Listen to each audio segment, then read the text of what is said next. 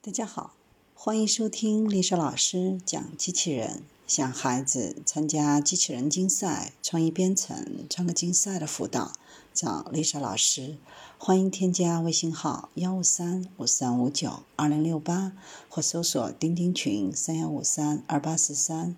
今天丽莎老师给大家分享的是中国水下机器人首次在南极进行超长海下科研。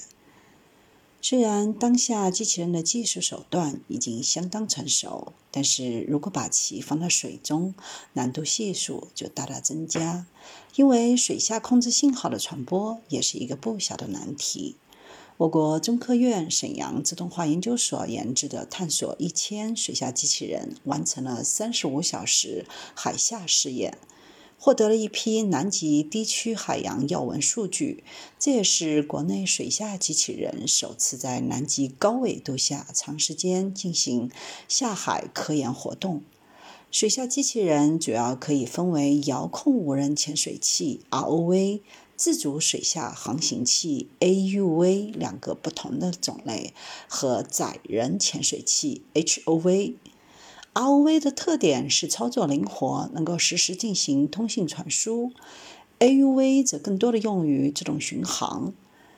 HOV 顾名思义就是如潜艇一类的设备。我们可以追溯到二十世纪五十年代，一九五七年的时候，华盛顿大学应用物理实验室研发出了首款专用水下研究的飞行器 SPURV。SPURV 的船体由铝制成，外形酷似鱼雷，是一种经典的流体动力学外形，可潜达约一万英尺以下的海底，约三千米。一九七零年，麻省理工学院研制出 ODY-SSEY 自主水下航行器，该航行器长度为两千两百毫米，直径是五百七十毫米。续航能力在六小时左右。这些被研发出来的 AUV 大多被用于石油、天然气的开发、海洋测绘、近岸巡逻、破坏、干扰和潜水资源等领域。在国外 AUV 发展势头正猛的时候，国内也开始 AUV 方面的研究。但一开始，国内研制的水下机器人大多仅能达到三百米左右。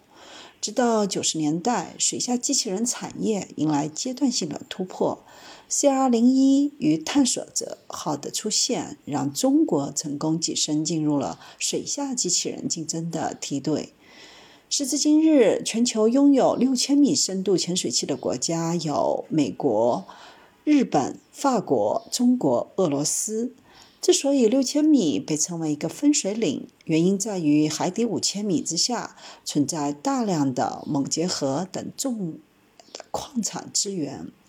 而锰结核当中包含了锰、铜、钴、镍等在内的三十多种金属元素，且越往深处，锰结核的品质越佳。探索一千水下机器人早在二零一三年就开始研制。二零一九年首次参加极地科考，二零二零年参加中国第三十六次南极科考，为执行罗斯海环境要素综合调查提供了技术支撑。探索一千 AUV 水下机器人，二零一三年由中科院自动化研究所负责总体技术设计，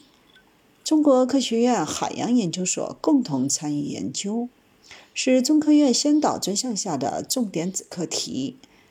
探索一千水下机器人先后参加了黄海、东海、南海周边海域的试验，进行科研探索的同时，也检测其可靠的功能特性。AOA 或许展示的是一个国家的科研实力，但水下机器人不仅只有 AUV 这个领域，或许并不需要下潜六千米的实力。但却不可或缺水下机器人的能力。该水下机器人能够在水下深度不超过八百米的海域当中，航程可超过一千公里，搭载有能测海流、CTD、温延伸、浊度、溶解氧、叶绿素等海洋要闻数据的科研数据。在这次实验当中，水下机器人成功的在海里航行了超过三十五个小时，航程为六十八公里，对南极地区的海域进行了十七个海洋剖面的探测，观测深度为一百米，各项探测的数据均正常。探测一切 AUV 水下机器人的安全回收。充分证明，我国自主研制的探索一切 AUV 水下机器人，在极地高纬度极端环境当中，可以进行极地海洋数据的探测，为下一步研发冰下 AUV 机器人考察打下良好的技术基础。